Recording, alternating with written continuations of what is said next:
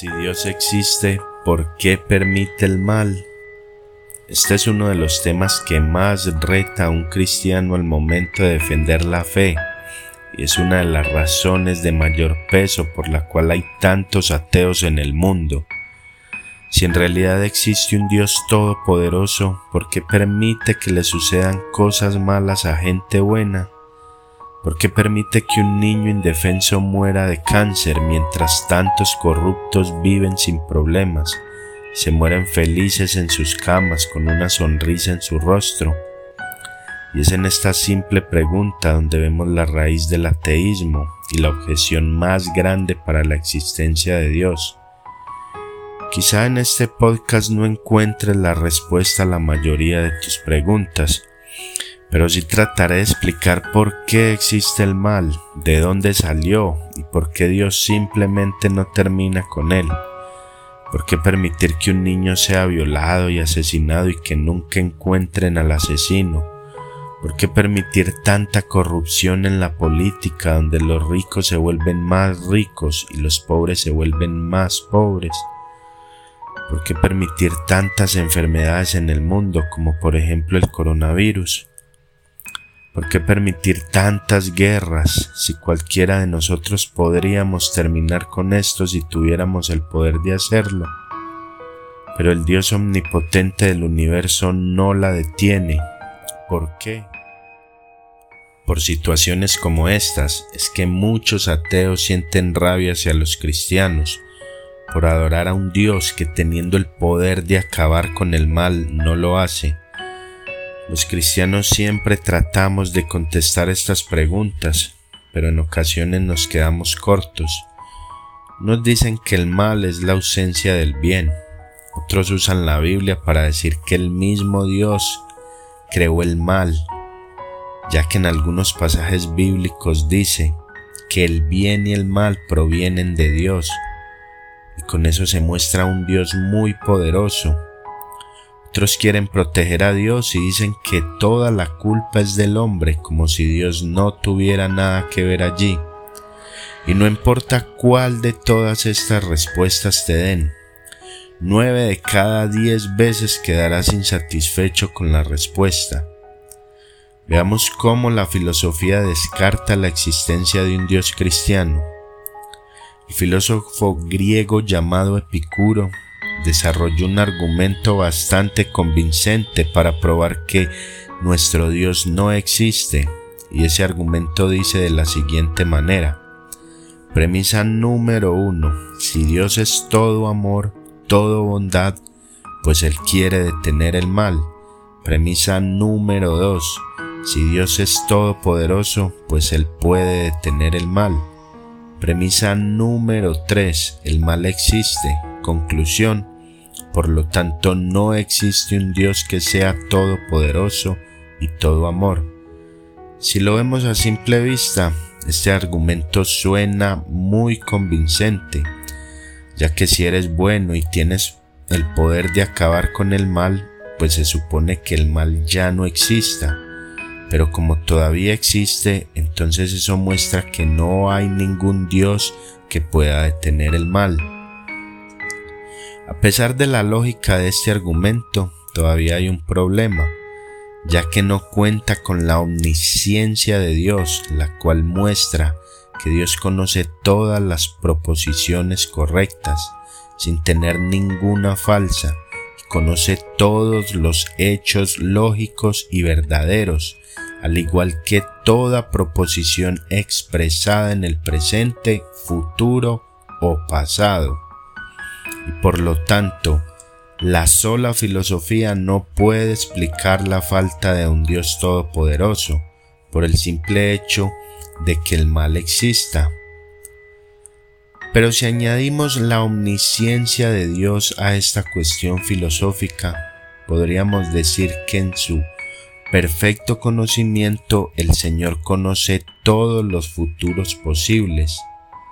Y si existimos en un presente donde todavía existe el mal, pues podemos concluir en que Dios debe tener sus buenas razones para permitir que el mal exista, razones que nosotros simplemente no entendemos, Esto no significa que cada acto de maldad es obra de Dios, sino que hay ciertos eventos que el Señor permite en nuestras vidas para llevar a cabo un mensaje.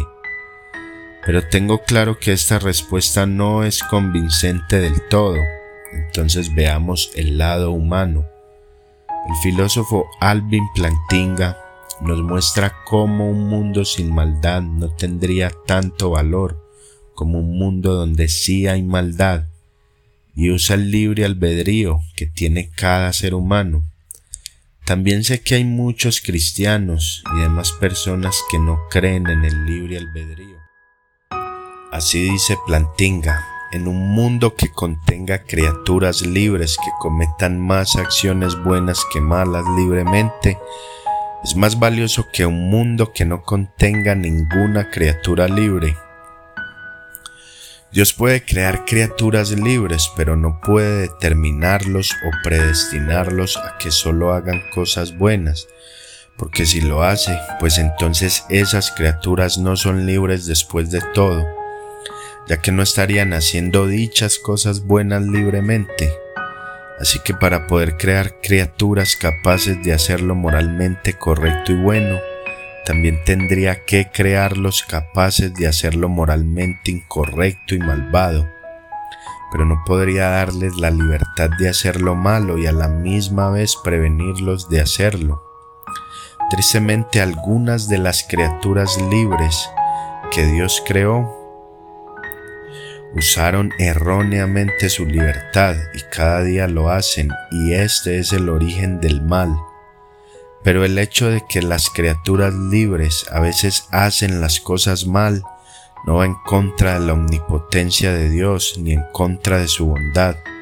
sigue siendo todopoderoso y todo amor, ya que Dios pudo haber detenido el mal, pero si hacía eso, también tenía que detener el bien que libremente hacemos.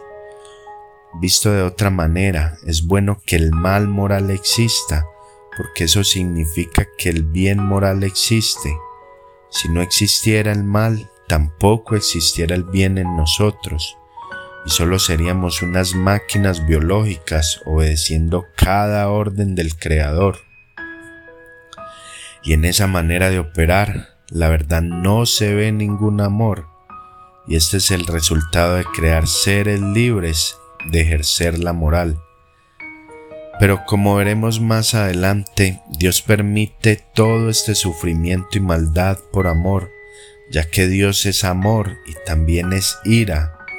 Pero no es ira a pesar de que es amor, sino que es ira por el hecho de que también es amor. Una se deriva de la otra. Pero hoy en día se cree que nuestro Dios no tiene ninguna razón por la cual permitir que el mal exista. Pero para esto es este podcast, para verlo desde otra perspectiva. Así que este argumento filosófico del libre albedrío prueba que es más valioso tener un mundo donde existen criaturas libres capaces de hacer el mal en vez de tener un mundo donde nadie es libre y el mal simplemente no existe.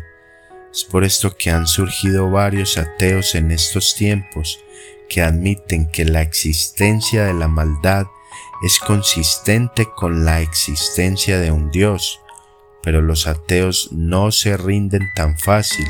Y crearon otro argumento bastante lógico, donde dicen que por el hecho de que el mal exista, pues aunque en realidad sí exista un Dios, este Dios no puede ser amoroso ya que permite que exista el mal.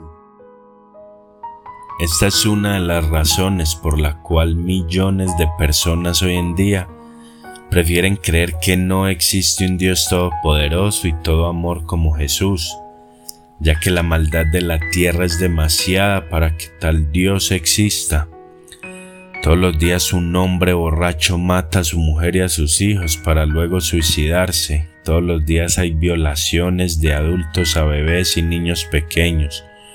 Todos los días una mafia escondida se roba a los niños en las calles para matarlos y sacarles sus órganos, entre otras atrocidades que vemos a diario.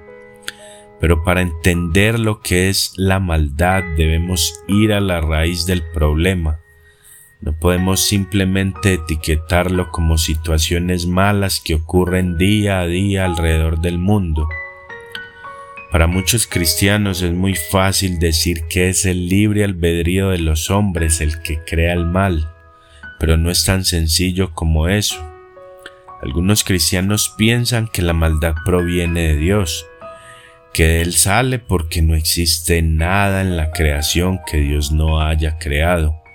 Pero aún así, Él no es malo de ninguna manera. Justo como dice el pastor John MacArthur, o como dijimos al principio, que el mal es la ausencia del bien.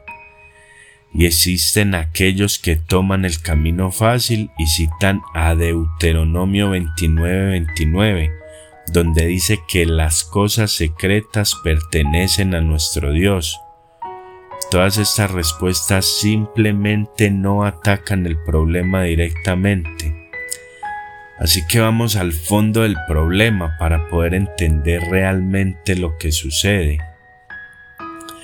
El filósofo cristiano Michael Jones lo explica de la siguiente manera. Él dice, la realidad es que los ateos tienen razón. Nuestra historia como especie está llena de una maldad horrenda como ninguna otra. Si miramos el corazón del asunto, nos encontraremos que el genocidio no tiene nada de inhumano, sin importar cuánto queramos mentirnos a nosotros mismos, el genocidio es sorprendentemente humano es tan humano como tomarte un café en la mañana antes de comenzar a trabajar o escuchar música mientras aseas tu casa. Pero como cristianos, esto no nos debe sorprender, ya que la Biblia nos dice una y otra vez que el ser humano está totalmente depravado y perdido en su corrupción. En Jeremías 17:9 nos dice, engañoso es el corazón más que todas las cosas, perverso, ¿quién lo conocerá? En Romanos 3, 10 al 12 dice, no hay un solo justo, ni siquiera uno, no hay nadie que entienda, nadie que busque a Dios.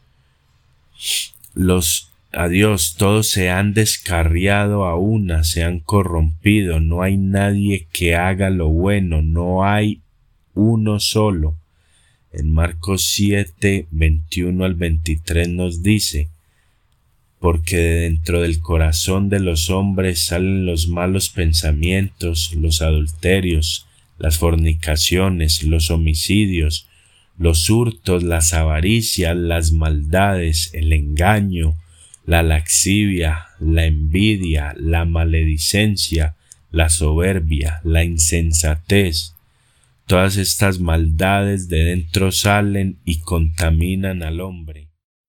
En primera de Juan 2.16 dice, porque nada de lo que hay en el mundo, los malos deseos del cuerpo, la codicia de los ojos y la arrogancia de la vida proviene del Padre, sino del mundo, al igual que muchos textos más nos hablan sobre esto. Claramente la Biblia nos dice que el ser humano está perdido, está depravado, que no es de Dios que provienen los actos de maldad, por medio de una predestinación o un capricho oculto, sino que salen del corazón del hombre. Así que aquí el problema es la libertad, esa libertad que tiene el hombre de ejercer la moral. Y como ya vimos, la Biblia nos dice que el hombre está perdido, así que sin duda alguna querrá hacer el mal, por lo tanto, cualquier acto de maldad que cometa el hombre es totalmente humano. Y ante esto, todos los ateos nos dicen que la Biblia es un libro malvado, ya que muestra cómo Dios en el Antiguo Testamento mandó a matar bebés y ancianos y a mujeres, y que decirnos que estamos totalmente depravados es una locura y una mentira. Pero el problema es que la Biblia no está mintiendo cuando dice estas cosas. Y si lo ponemos a prueba, nos daremos cuenta de que es real. Cuando la Biblia dice que el corazón es corrupto, Solo miremos el ejemplo de lo que el mundo ha hecho en este último siglo. Solamente en estos últimos tiempos la humanidad se ha querido vanagloriar al compararse con los ancestros primitivos diciendo que estamos muy por encima de ellos en todos sus aspectos, que ellos solo eran unos bárbaros sin moral, que actuaban como animales salvajes, que nosotros somos lo más alto de la inteligencia y los valores. Pero esto no puede estar más lejos de la verdad. ¿Será que se olvidaron de las dos guerras mundiales, la guerra de Vietnam y la de Corea, las cuales dejaron alrededor de 135 millones de muertos? Y si van a decir que eso solo ocurre en las guerras, pues veamos lo que sucedió con Hitler en Alemania, donde mató a 6 millones de judíos simplemente por ser judíos, los metía en cámaras de gases, los dejaba sin comer en campos de concentración, y después que ya estaban desnutridos, los acumulaba en una montaña gigante de cuerpos para quemarlos en un holocausto gigante. Arrestaban homosexuales, polacos, personas discapacitadas y los mataban sin piedad. Violaban a niños delante de sus padres y hacían que el padre escogiera quién sería el próximo soldado en violarlos. Aglomeraban personas en carros de trenes donde tenían que hacer allí sus mismas necesidades. Los ponían a caminar por días sin cesar y sin alimento o agua hasta que murieran del cansancio entre otras muchas aberraciones. Pero lo peor de todo es que las personas que hacían estas cosas no eran personas locas ni personas de la oscuridad, personas totalmente malvadas que no tenían nada de amor y cariño. No, para nada.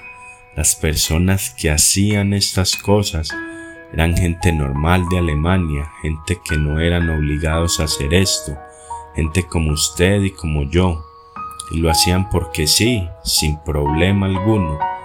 Algunos eran soldados, pero la mayoría eran civiles de la calle, o sea que no podemos echarle la culpa solo a Hitler y a los nazis. Los alemanes sabían perfectamente lo que estaba pasando y en su mayoría estaban de acuerdo con ellos. Y si miramos a Japón, podemos ver el desastre que ocasionaron a los chinos, donde mataron a más de 300.000 personas. Los civiles eran usados como práctica de tiro al blanco, y en cada calle había una competencia de decapitación. Los parques estaban llenos de personas puestas en filas para ser violadas por soldados. A los padres se les obligaba a violar a sus propios hijos enterraron a miles de personas vivas. Fue algo tan horrendo que hasta los nazis tuvieron que intervenir para que detuvieran dicho abuso. Ni hablar de la destrucción que trajo Rusia en Alemania después de la guerra. En Siberia, la Unión Soviética escogía poblaciones completas de Ucrania para meterlos en campos de concentración y dejarlos que se murieran de hambre. Al final fueron muchos los muertos en todos estos lugares.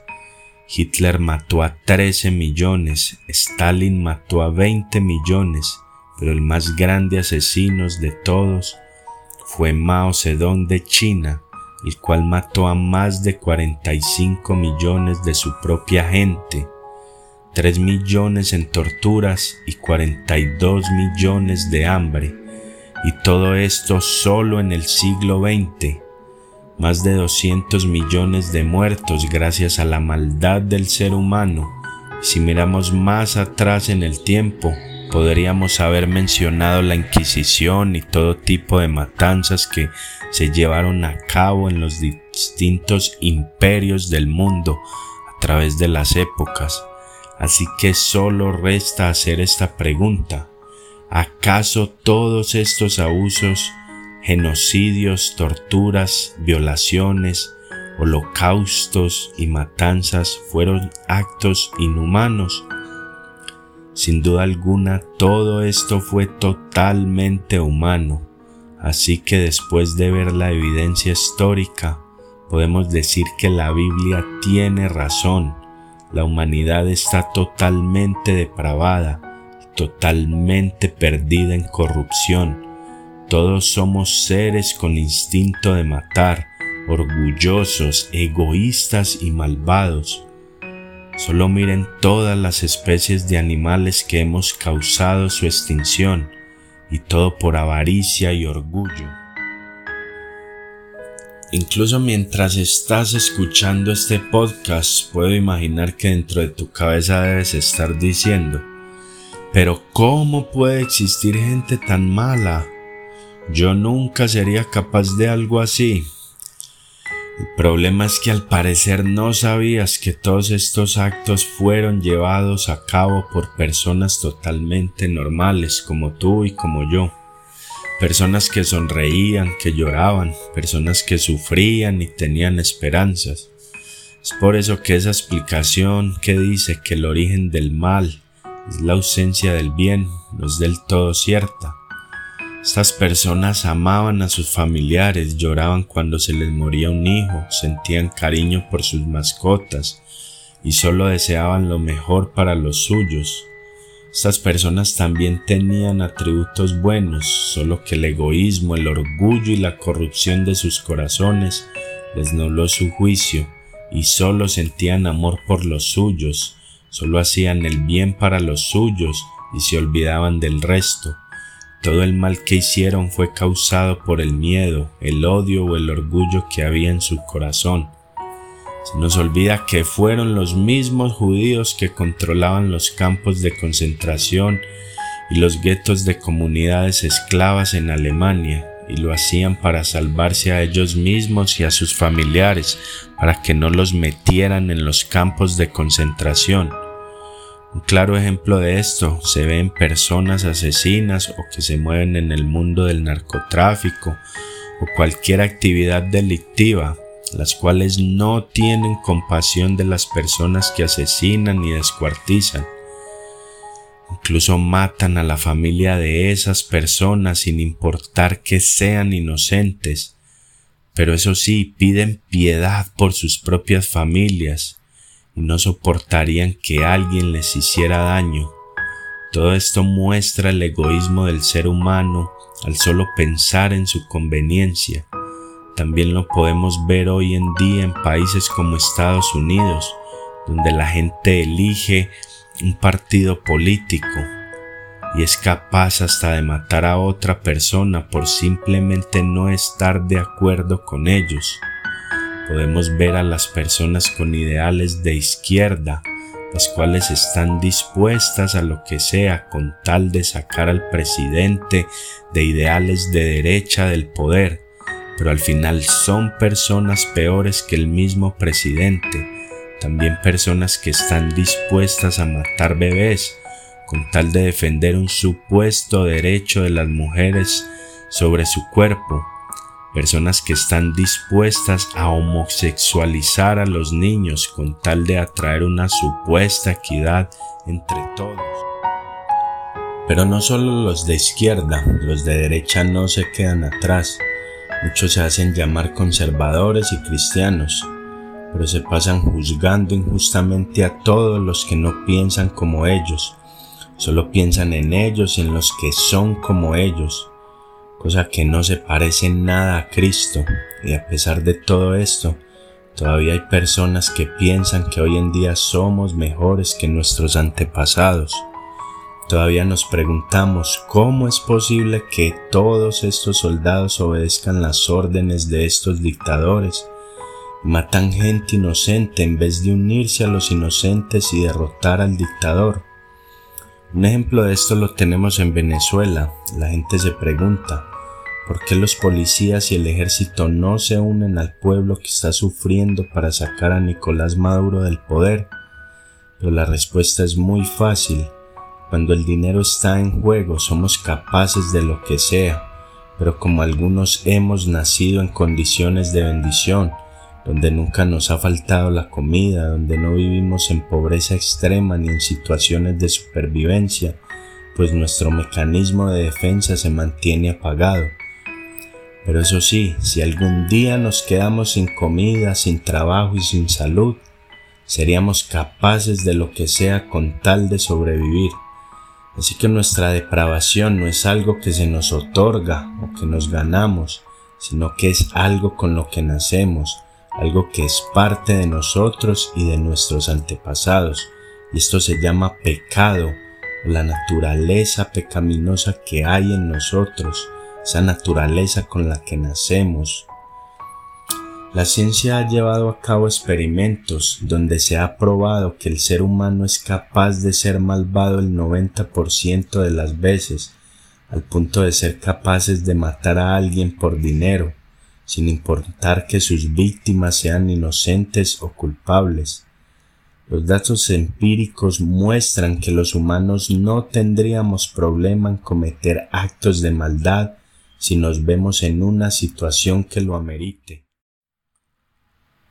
El ateo Michael Bruce dijo, yo creo que el cristianismo tiene razón cuando habla sobre el pecado ¿Cómo alguien podría no estar de acuerdo cuando vemos a las personas más civilizadas del mundo refiriéndose a la Alemania de Hitler, amando a Hitler y participando libremente en el holocausto? Pero a pesar de todo esto, hay algo en nosotros que nos dice que debe haber gente buena ahí afuera que no merezca el mal que ha recibido. Por ejemplo, una madre soltera que pierde su trabajo sin razón alguna y ahora se tiene que ir a vivir a la calle con sus tres hijos sin comida alguna. Un padre que llevaba pan a su casa y de repente se enfermó con una condición terminal. Una familia que perdió su casa porque el gobierno se la quitó para construir una autopista. Entre tantas injusticias. Estas personas sin duda alguna son verdaderamente buenas, ¿cierto? No, la verdad es que no. Estas personas tampoco son buenas y son capaces de cometer cualquiera de los actos mencionados anteriormente.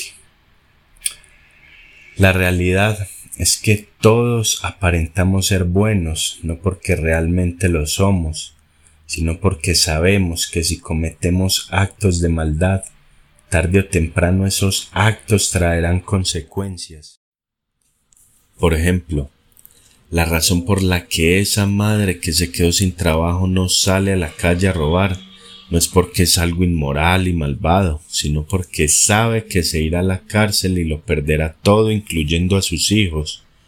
La razón por la que ese padre que se enfermó terminalmente no sale a la calle tampoco a robar para conseguir el dinero que necesita recibir para el tratamiento que le puede salvar la vida, no es porque es una persona decente que prefiere morir dignamente antes de robar, no, solo que no va a hacer esto porque sabe que también pagará las consecuencias a la larga.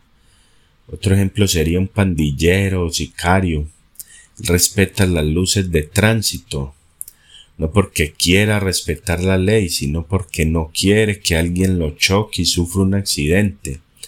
Y si se pasa la luz roja también puede ser multado por la autoridad. Una esposa que ya su marido la tiene harta de tantos golpes y de tantas peleas e infidelidades. Cada día que pasa la mujer piensa hasta en matarlo pero no lo hace porque no le conviene. Estoy seguro que al menos nueve de diez personas estarían dispuestos a robar, a matar y a ser corruptos si no hubiera ninguna consecuencia de justicia por sus actos. Si no existiera la ley y el orden en el mundo todavía estuviera en el caos de nuestros antepasados, donde no había consecuencias para los actos pero a veces nos equivocamos y se nos olvida que la maldad no es solo los ejemplos que acabamos de tratar, sino que tiene diferentes formas y acciones. Por ejemplo, cuando permitimos que nuestros adolescentes escuchen esa música que solo habla de sexo y asesinatos y drogas, nosotros también estamos siendo malvados. Cuando permitimos que nuestros hijos se críen sin ningún tipo de valores y respeto por la humanidad, nosotros también estamos siendo malvados cuando le compramos un celular a nuestros niños pequeños, dándole acceso al mundo de la Internet y exponiéndolos al peligro del bullying, o peor aún, exponiéndolos a un depredador sexual, ahí también estamos siendo malvados. Otra explicación es aquella que dice que el origen del mal proviene de Dios, ya sea que Dios lo permite para obtener algún tipo de gloria o porque tiene algún propósito del cual nunca te enterarás ni recibirás beneficios de ello.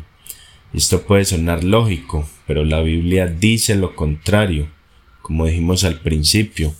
Hay muchos textos donde el Señor claramente dice que los actos de maldad son obras del hombre y su corazón corrupto. Jeremías 19, versículo 5 nos dice que los actos de maldad que estaban cometiendo los israelitas no fueron decretados por Dios, y nunca le pasaron por la mente dichos actos. De la única forma en que la maldad puede salir de Dios es en respuesta al libre albedrío de los hombres, y sobre eso hay varios textos, como Deuteronomio 30:19, Josué 24:15, Proverbios 1:29, entre varios más. ¿Y qué hay de todas las matanzas que Dios ordenó en el Antiguo Testamento? ¿Fue injusto? Para nada. Todo esto el Señor lo hizo y lo hace en respuesta a la maldad de nuestro corazón, en respuesta a cómo usamos nuestra libertad para hacer el mal.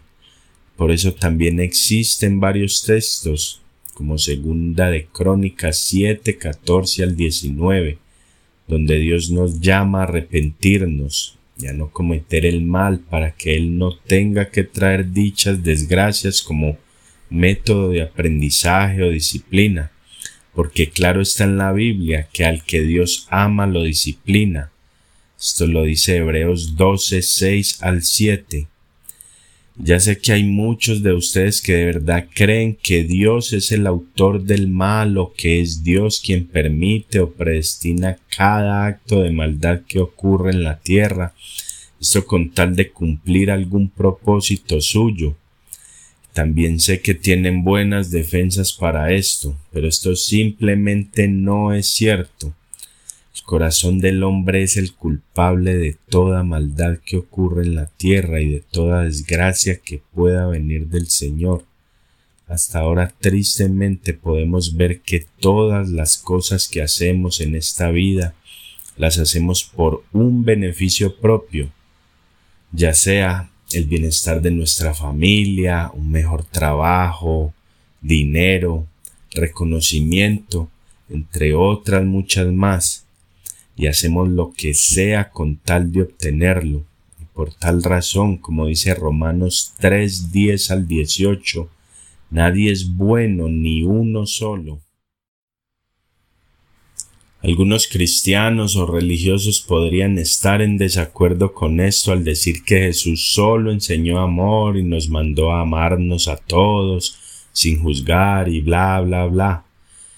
Pero la realidad es que Jesús mismo nos dijo en Lucas capítulo 13 versículo 3, de la misma manera todos ustedes perecerán a menos que se arrepientan. El Señor Jesús tenía muy claro que la humanidad es culpable en su totalidad, que todos somos malvados, que nuestros deseos son solo maldad y por lo tanto si el cristianismo es verdad, pues entonces debería ser fácil para un cristiano contestar la pregunta de por qué le ocurren cosas malas a personas buenas. Y esa es la respuesta tanto para ateos como para creyentes. La razón por la cual cosas malas le ocurren a personas buenas es porque no existen personas buenas para que les ocurran cosas malas. Las cosas malas les pasan a personas malas. Por lo tanto, en la mente de Jesús todos somos merecedores de la muerte, no importa si eres bueno entre comillas o si eres malvado, no importa si sufres una muerte horrenda o si mueres durmiendo, todos merecemos la muerte, La razón por la que algunos no mueren de cáncer o de algún accidente es porque Dios tiene demasiada misericordia de ellos para que puedan llegar al arrepentimiento verdadero. Esto no significa que todo el que dura hasta los 80 años de edad no es un verdadero cristiano. Tampoco significa que los niños que mueren de cáncer son malvados, sino que hay casos en los que Dios tiene bastante misericordia para dejarte vivo y para que puedas llegar a arrepentirte y otros casos en los que simplemente ya estás salvo porque nunca pecaste, como fue el caso de un bebé recién nacido. En cuanto a las guerras y a los desastres naturales, Jesús los trata como un tipo de incentivo para que nos arrepintamos. Es como si el Señor utilizara estos desastres y estas guerras como un altoparlante para llamarnos la atención y que entendamos que nuestra culpa y nuestro destino es ser juzgados por Él si no nos arrepentimos. Esto lo vemos explícitamente explicado en el libro de Amós capítulo 4, donde Dios usa el desastre como un llamado al arrepentimiento. El versículo 6 dice, Yo les hice pasar hambre en todas sus ciudades, y los privé de pan en todos sus poblados, con todo, ustedes no se volvieron a mí, afirma el Señor. Y en el versículo 10 dice, les mandé plagas como las de Egipto, pasé por la espada sus mejores jóvenes junto con los caballos capturados, hice que llegara hasta sus propias narices el hedor de los cadáveres, y con todo ustedes no se volvieron a mí, afirma el Señor. Todo el capítulo es un llamado al arrepentimiento a través de estos desastres y guerras. El pueblo simplemente no hizo caso y hoy en día no hace caso. Así que aparte de esto, Jesús nos muestra que los tiempos de paz y tranquilidad que no merecemos son parte de la bondad de Dios. Hoy en día creemos que merecemos la bendición de estar en tiempos de paz, porque simplemente algunos vamos a la iglesia y somos civilizados, y en los tiempos malos y situaciones difíciles tenemos el atrevimiento de cuestionar la bondad de Dios y hasta de cuestionar su existencia. Pero Jesús no lo veía de esa manera. Jesús sabía que la maldad del mundo es culpa del hombre y no de Dios. Así que es mejor dejar a un lado este cuento color de rosa de que la humanidad es buena y merece un mundo de paz y amor. Les exhorto a que miren bien a sus alrededores y dentro de sus corazones para que vean la realidad de quiénes somos y si todavía piensas que Dios es injusto por no rescatarnos de este desastre que tenemos por mundo, pues todavía no has entendido la ira y el amor de Dios. ¿Acaso tú crees que Dios no siente rabia por esos niños que los dejan morir de hambre todos los días o por esas personas inocentes que mueren en guerras todos los días? Solo cuando puedas entender esto es que te darás cuenta que sería mucho más justo revelársele a un Dios que no siente ira por la maldad del mundo, antes que revelársele a un Dios que sí siente ira por dicha maldad porque al final Dios siente ira porque también siente amor. Pero vuelvo y repito, esto no significa que todas las cosas malas son castigo de Dios por sus pecados, sino que no es justo que quieran criticar a Dios por no detener las cosas malas que le pasan a la gente buena, ya que no hay gente buena. Justo como dijo el pastor Arcis Sproul, cuando le preguntaron por qué cosas malas le pasan a la gente buena, él respondió, bueno, eso solo le pasó a una persona y ésta se ofreció como voluntario, refiriéndose a Jesús. Así que seamos realistas. Todos los seres humanos, excepto los niños recién nacidos y las personas con discapacidad, somos malvados y egoístas, que solo pensamos en nosotros y nada más. Y ante esto la pregunta que nos deberíamos hacer no es por qué Dios permite tanto mal en el mundo, sino que la pregunta debería ser porque Dios no nos destruye de una buena vez, sabiendo que estamos inundados de maldad de una u otra forma, esto por el bien del universo. Si vemos nuestra maldad en números, podemos ver que la ONU dijo que para acabar con el hambre mundial hacen falta unos 30 billones de dólares al año. Parece mucho, ¿verdad?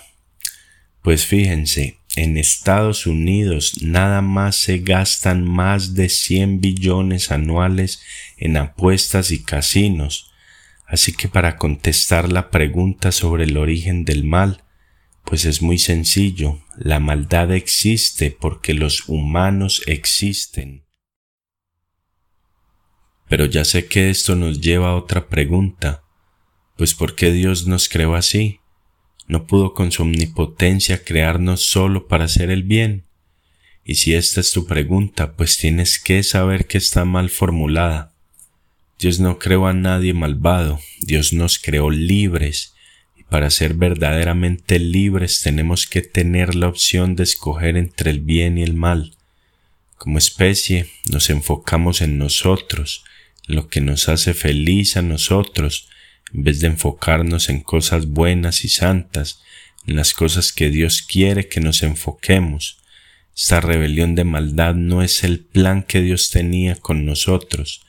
Desde el principio la meta de Dios ha sido reinar sobre toda la creación junto a sus criaturas que libremente lo aman por quien es Él.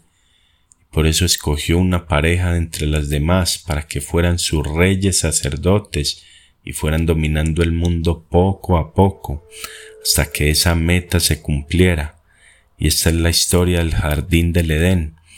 Adán y Eva fueron llamados por Dios para estar en su presencia, siempre en un pacto eterno, pero ellos rechazaron este pacto a cambio de ser sus propios dioses y elegir lo que está bien y mal por ellos mismos. no importa si Dios escogió a Adán y Eva o si hubiera escogido a cualquier otro, todos hubiéramos pecado de igual manera, porque todos somos igual de culpables, todos somos igual de egoístas, todos somos igual de malvados. Así que justo como dijimos al principio, Dios en su omnisciencia sabía que no importa a quién escogiera para ser sus representantes, ya que gracias al libre albedrío cualquier futuro posible los humanos habríamos pecado. Ahora ya sé que esto nos lleva a otra pregunta. Si el libre albedrío es el culpable, pues ¿para qué dárnoslo? No había otra posibilidad de que pudiéramos amar a Dios sin tener que escogerlo por nosotros mismos. ¿Acaso no es mejor vivir sin libertad pero feliz y sin la habilidad de causar daño y sufrimiento a los demás? Bueno, pues si lo miramos de un aspecto filosófico, podemos ver que si quitamos la posibilidad de ser malvados, pues también tendríamos que quitar la posibilidad de amar, reír, llorar, sufrir, ser feliz, etc. Nuestras emociones son especiales porque ambas están conectadas a la bondad y a la maldad de nuestro corazón, todo el que llora por amor puede terminar llorando por dolor. Todo el que ríe por alegría puede terminar riendo por venganza. Si quitamos la capacidad de hacer el mal de la ecuación, pues nuestras emociones se irían con ella, ya que es imposible poder llorar de alegría, pero no de tristeza, poder sentir orgullo por un logro que alcanzamos y no sentir orgullo por maldad. Todo está conectado y por lo tanto, justo como dijimos al principio, es más conveniente un mundo donde hay maldad a un mundo sin maldad, ya que es la capacidad de hacer el mal lo que nos deja saber que en realidad hay belleza y bondad en el mundo. Un mundo de amor y de alegría, un mundo de emociones libres que sentimos en cada momento de nuestras vidas, todo esto es mucho mejor que un mundo predestinado y determinado, mundo escrito como los guiones de una novela, donde no existe la libertad, sino que solo somos actores de este teatro que llamamos vida. Yo prefiero mi libertad para poder amar a Dios, porque yo quiero amarlo y no porque fui determinado a amarlo o a odiarlo. Quiero ser el culpable de mis errores y el responsable de mis decisiones. Y si creemos que es Dios quien decide esto por nosotros, aunque pueda parecer un poco lógico, aún así le quita todo el sentido a la vida. Así que hasta la siguiente pregunta. ¿Te gustaría tener un esposo o una esposa que no tenga ningún tipo de libertad, que esté programada predestinada a seguir tus instrucciones? Nunca se queja, nunca pelea, no discute. Esto suena bien aparentemente, pero de la misma manera no te dirá sus metas, Tampoco te dirá que te ama verdaderamente, sino que solo te amará porque fue predestinado, programada a amarte. ¿Es esto lo que quieres? Es así como el Señor se siente con su creación. Él no quiere seres que sean robots biológicos, que lo amen porque Él los predestinó, los determinó a amarlos, que lo rechacen porque también los determinó a que lo rechazaran. Dios no quiere que esta vida sea una novela escrita por Él, sino que quiere seres que lo amen porque eligieron amarlo, porque conocieron su grandeza, porque lo conocieron ya que Él los conoció primero y quisieron amarlo por quien es Él. Esto sí hace total sentido y para que esto sea así, también les tiene que dar la opción de ser libres, porque este fue el mundo que Dios escogió para nosotros, de un número infinito de realidades que Dios pudo haber creado, escogió la que menos maldad tuviera, con tal de que pudiéramos amarlo verdaderamente, a pesar de la maldad que hay en el mundo y en nuestros corazones. Pero también me imagino que se preguntan el por qué Dios no detiene al menos alguna parte de esta maldad que vivimos, la respuesta es que si Dios tuviera que intervenir en cada acto de maldad que ocurre, pues sin duda alguna no seríamos libres, y esto no es algo malo, ya que al dejarnos pasar por el mal y al dejarnos experimentar el mal en otros, podemos crecer y aprender a rechazar el mal cuando nos damos cuenta lo que significa vivir en rebelión hacia Él. Esto nos enseñará a amar a Dios libremente, con todo nuestro corazón, porque el mal no simplemente es mal en el pensamiento, sino en el acto. Así que esto nos lleva a otra pregunta. ¿Por qué Dios no utiliza otra forma de enseñarnos a amar lo que no sea experimentando el mal?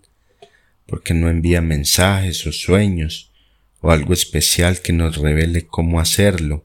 Y la realidad es que aunque Dios hiciera eso, nosotros nunca lo escucharíamos. Tenemos muchos ejemplos en la Biblia de profetas a los que Dios enviaba con sus mensajes y su verdad, pero nadie les hacía caso a dichos profetas y terminaban matándolos. ¿Y cuántos milagros no hizo Dios en el desierto? Y aun así su pueblo se rebeló todos sabemos que si tomamos mucho alcohol nos vamos a embriagar y luego enfermarnos y ocasionar algún problema. Y aún así la gente sigue bebiendo. Todos saben que si fuman les puede dar cáncer y aún así la gente sigue fumando. Así que nadie aprende por advertencia ni por avisos tenemos que experimentar el mal como víctima o victimario para entender que en realidad necesitamos a un ser supremo que nos rescate de él. Recuerden que la meta de Dios no es hacernos felices, sino que la meta es hacernos santos para que seamos felices a la larga. Por lo tanto, cuando sufrimos y experimentamos el mal de primera mano, eso nos crea una dependencia mayor en Dios justo como dice la evidencia, que en los países donde hay muchos más problemas, es ahí donde el cristianismo crece más rápido. El mejor ejemplo es China, uno de los países con mayor persecución de cristianos en el mundo, donde destruyen iglesias, queman Biblias y matan a los cristianos. Y hoy por hoy China está en ruta a convertirse en el país más cristiano en el 2030, pero por más que lo intente, yo sé que ustedes aún así no estarán de acuerdo, porque siempre preguntarán más y más, como por ejemplo, si Dios es quien permite el mal en el mundo para nuestro beneficio, pues ¿por qué no usar otro tipo de mal en vez de usar bebés con cáncer y violaciones y cosas así? La respuesta es que nadie nunca estará satisfecho hasta que quitemos todo el mal de la ecuación. Pero ¿quiénes somos nosotros para decir cuánto es mucho o poco?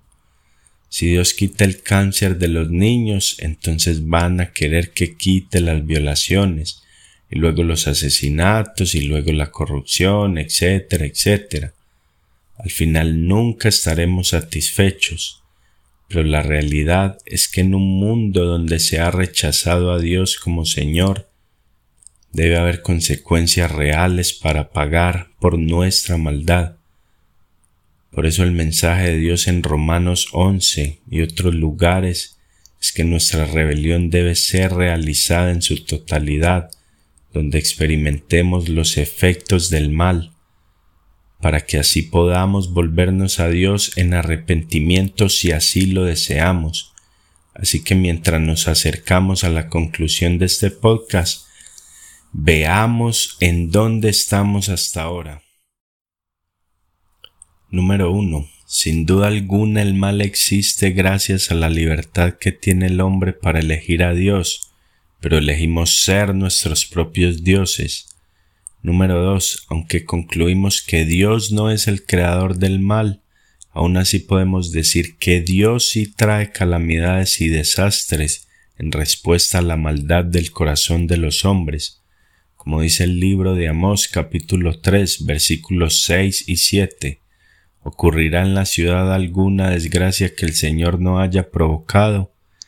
En verdad nada hace el Señor omnipotente sin antes revelar sus designios a sus siervos los profetas.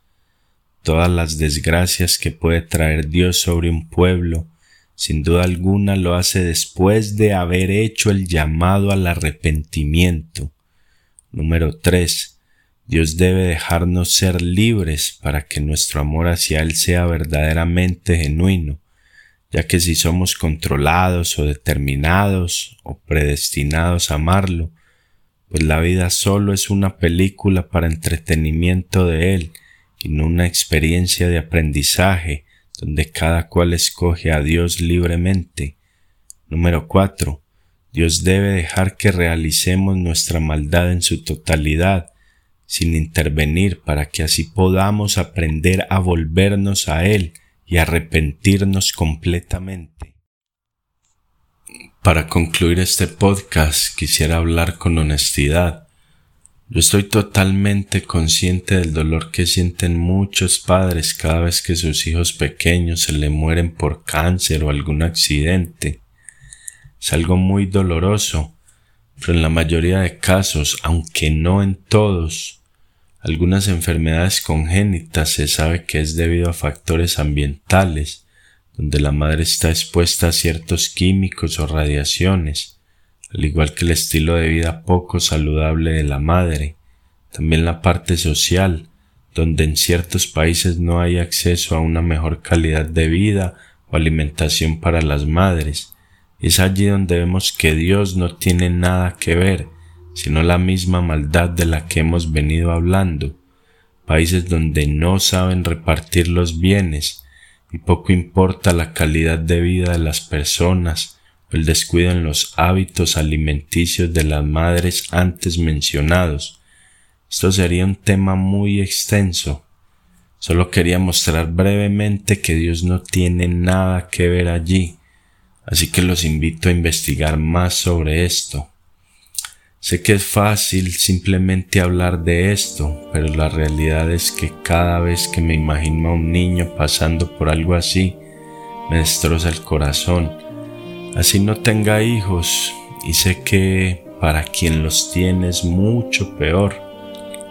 pero es en estos momentos donde encuentro paz en el Creador del universo. Es ahí donde recuerdo que el sufrimiento no debe ser eterno, porque no es como si el niño se murió para pudrirse en una tumba, sino que su espíritu pasó a una mejor vida junto al Señor. Y esta es la esperanza de nuestra fe en Jesús. Por esto es que nos hacemos llamar cristianos. No se trata de creer simplemente por miedo, porque si no nos vamos a un lugar de tormento para siempre, ni por ningún otro motivo sino que estamos conscientes de la maldad que existe en el mundo y en nuestro corazón. Y si Dios no existe, pues esta historia que llamamos vida es una historia trágica donde el mal siempre triunfa y la muerte es la última parada.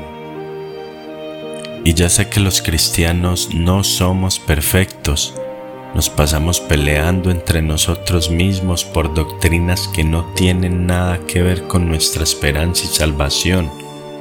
Y en varias ocasiones no damos ejemplo de lo que predicamos. Y esto puede ser un poco desmotivador para aquellos que están pensando en unirse a una iglesia o aquellos que quieren darle una oportunidad a Cristo al conocerlo. Pero el mensaje más importante que deben saber es que nosotros no somos los protagonistas de esta historia, sino que es Dios quien tiene el papel estelar y su meta es reinar el universo para siempre junto a sus seres queridos, junto a sus hijos elegidos. Y si tú quieres ser parte de este grupo de elegidos, pero no estás de acuerdo en muchas de las historias que se narran en la Biblia, como por ejemplo que Dios partió el mar en dos, o que un pez se comió a un hombre llamado Jonás, el cual estuvo tres días en este pez, o que los ángeles se le aparecían a las personas para llevarles algún mensaje, pues debo decirte que eso no es lo que te salvará. Lo único que tienes que creer es que Jesús es el Hijo de Dios, que éste murió y resucitó al tercer día para que todo aquel que crea en Él sea salvo. Y este es el Evangelio. Qué bonito es saber que a pesar de que somos totalmente malvados, que nadie es bueno, aún así hay un Dios que quiere amarnos y reinar con nosotros, un Dios diferente a todos los demás dioses del mundo, un Dios que donde los demás dioses te piden trabajar para alcanzarlos, Jesús es el único Dios que va y te busca y te ofrece su amor de gratis. El único Dios que mientras los demás te observan desde lejos sufriendo, este Dios vino y sufrió en tu lugar para que tú no tuvieras que sufrir nunca más en la eternidad, porque mientras aún éramos sus enemigos, Cristo murió por nosotros nuestro Dios sabía desde antes de la creación del mundo que al crear criaturas libres, éstas caerían en maldad y nada ni nadie podría salvarlos de esa maldad.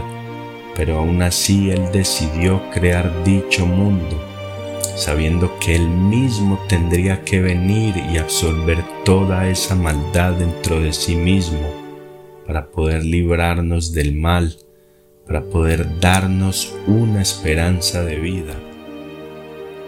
Este es el Dios al que yo sigo, ese Dios que se hizo semejante a nosotros para servir y para morir en nuestro lugar.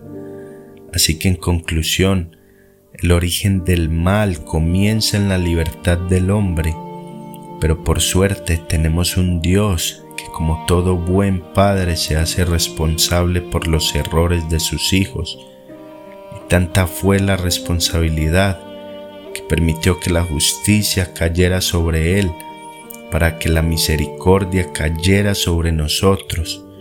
Por eso les dije al principio que no podemos entender el origen del mal sin el mensaje de la cruz, porque es este mensaje el que nos dice que Dios tomó esa maldad en sí mismo para comenzar una nueva creación una creación sin maldad y llena de amor genuino por su Dios. Así que si después de todo esto todavía no entiendes por qué estás pasando por tanto sufrimiento y dolor, puedes refugiarte en las palabras de nuestro Dios, aquel que nos prometió que estaría con nosotros todos los días hasta el fin del mundo, y que al final, después de tanto sufrimiento y dolor, limpiaría toda lágrima y haría todas las cosas nuevas. Este es nuestro Dios, Jesús.